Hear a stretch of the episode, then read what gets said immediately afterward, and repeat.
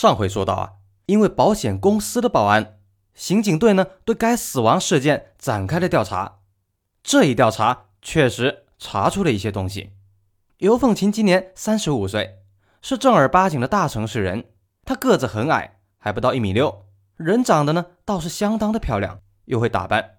三十多岁的女人看起来就像是二十多岁一样。尤凤琴出生在普通工人家庭，父亲早死。靠母亲独自拉扯她们姐妹长大，可惜啊，尤凤琴就是常说的绣花枕头，除了美貌以外呢，就什么优点也没有了。此人好吃懒做，爱慕虚荣，母亲和姐姐的溺爱也纵容了他。他的学习成绩很差，初中毕业以后就没有再升学了。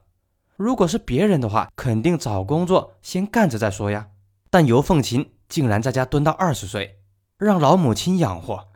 期间呢，他不是逛街跳舞，就是找人打麻将，输赢呢还不小，所有开支都是从母亲那里搞来。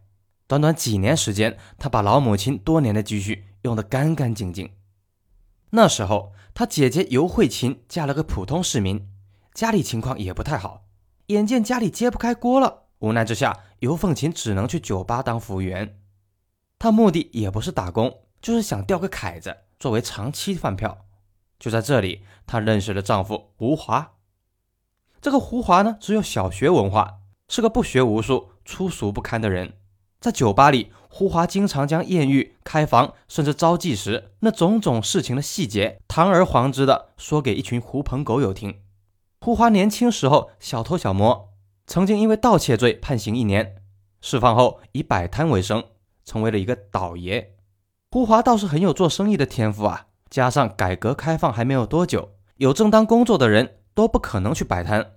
胡华借此赚了不少钱，有房有车，也算是半个款爷了。有了钱以后，胡华就开始喝酒、打牌、嫖娼。他曾经因为嫖娼时争风吃醋，打伤了人，又被判劳教半年。显然啊，正经女人是不会嫁给他的。胡华经常去酒吧喝酒。很快的就看上了美貌风骚的尤凤琴。那时胡华三十二岁，尤凤琴才二十五岁，两个人差了七岁。当然年龄呢也不是什么问题。尤凤琴认为胡华有钱又会玩，是理想的丈夫，于是她开始勾引胡华。两个人见面几次后就发生了关系。你还别说，这两个人很投缘，很快就同居起来，一年内就结婚了。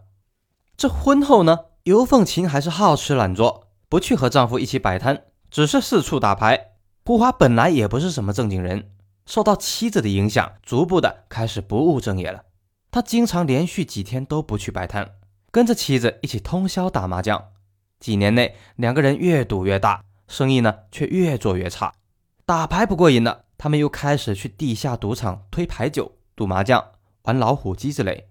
几年内，夫妻两个人欠了几十万的赌债。这些收账的可都是流氓啊，没一个好惹的。流氓们将胡家做生意的本钱和存货全部都弄走了，逼胡华卖了房子和车子。就这样，他们夫妻俩还欠了几十万。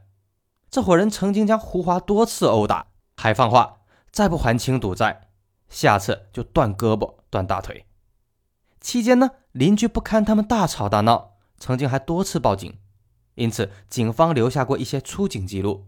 记下了他们的纠纷，可就在夫妻两个人走投无路的时候，突然胡华就失足坠崖，获得了一百五十万的保险赔偿金。保险公司怀疑胡华是自杀，通过跳崖还清赌债，还给妻子尤凤琴留下一笔钱。不过啊，胡华并没有留下遗书，出事前几天一切正常，甚至还背着老婆去招妓，不像是寻死的人。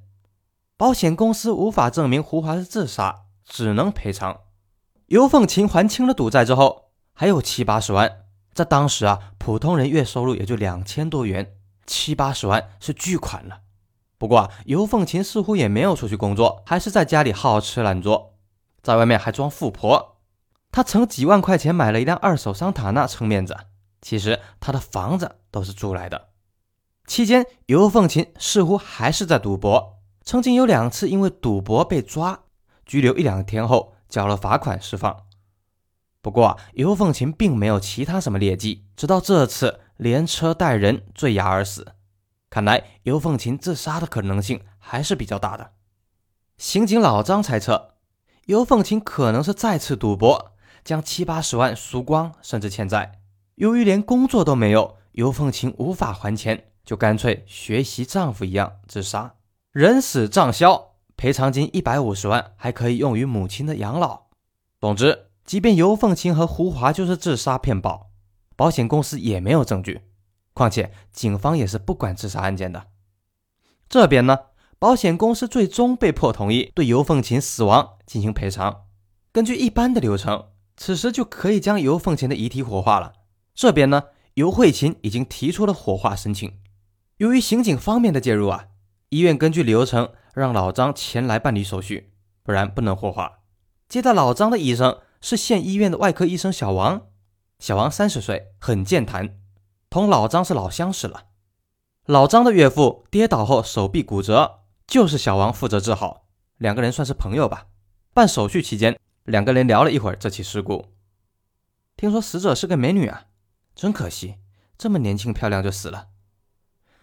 哎，漂亮是漂亮，不年轻了，都三十五了。你有照片吗？我想看看她到底有多漂亮。案件调查资料是不能给你看的，这是纪律。不过啊，我手上有个保险公司的资料，上面有照片。那，你看，就是他。看到尤凤琴的照片时，医生小王大吃了一惊，一时间竟然说不出话来。你怎么回事？怎么了？这个女人我好像见过。你什么时候见过的？几个月前还是几年前？你们还挺有缘呢。就是出事那天早上，大概六点吧。你开什么玩笑啊？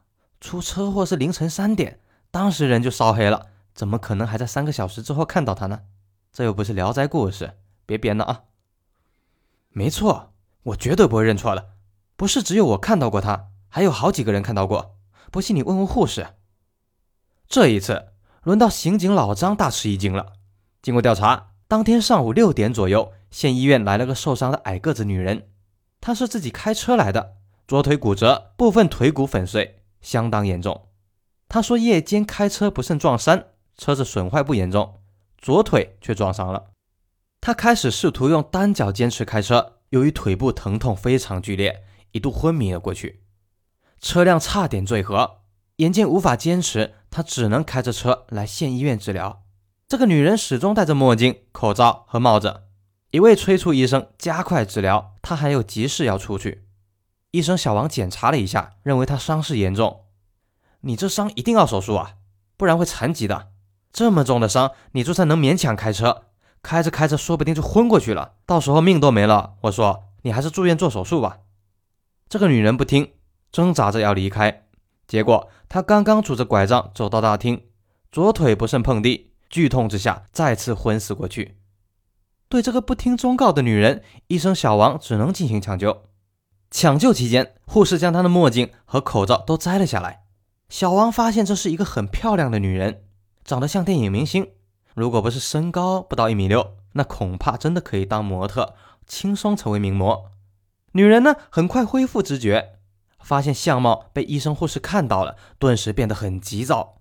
随后，他借口医院水平差，要求用救护车送到大城市去治疗。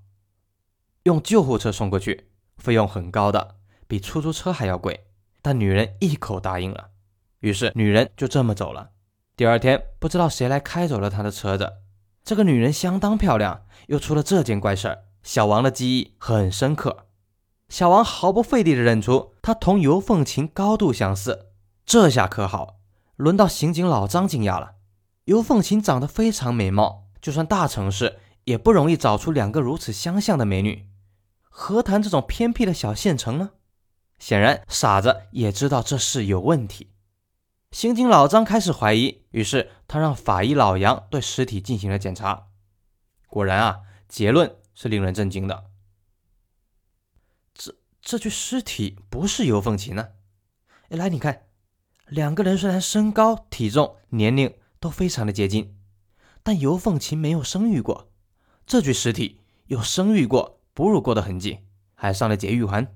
我查过资料了，尤凤琴是没有上过环的，而且这个女死者曾经得过结核病，肺部有明显的特征。尤凤琴从来没有得过肺病。来，你看，这是他之前保险体检时的胸片，胸部没有任何异常，这具尸体不是他。还有啊，死者是被烧死的，但是后脑部位却有钝器击打过的痕迹，下手还不轻。他是脑后部受伤后无力挣扎，才被困在车里活活烧死的。果然是这样。这边呢，老张立即出动，展开了背景调查。没多久就发现，这丈夫胡华死后，尤凤琴狗改不了吃屎，用剩下的七八十万再次去赌博，还赌得更大了。结果不到两年。这笔钱又输得干干净净，还欠下了接近四十万的巨额债务。而尤凤琴的姐姐尤慧琴因为家里收入太低，长期兼职做保险。当年尤凤琴和胡华很富裕，为了帮助姐姐，都买了一百五十万的意外保险，为期六年。那么此次尤凤琴意外死了，这一百五十万会赔付给他的老母亲。老母亲年老多病，已经卧床不起。搬到大女儿尤慧琴家里居住，显然啊，老人的遗产将会是尤慧琴继承，再也没有其他继承人了。刑警老张对尤慧琴开始布控，同时在全市搜索那段时间就诊过的左腿粉碎性骨折的女性病人。布控的民警没什么收获，然而医院那边却捷报频传，在本市市郊的一家小医院中，刑警老张终于堵住了这个女人。她刚刚做完手术，目前还在恢复期，不能下地。他登记的名字是张丽丽，身份证号码一看就是假的。看到警察以后，这个女人极度惊恐，却什么都不说。无论刑警老张怎么询问，她只说了一句：“我出了车祸以后失忆了，什么都记不清。”这个是没有用的。这么漂亮的女人，谁都能看得出他就是尤凤琴。当时已经是二零零零年。想要搞定一个人的身份并不困难，没多久，技术上确定他就是尤凤琴。那么这究竟是怎么一回事呢？咱们明天继续讲述。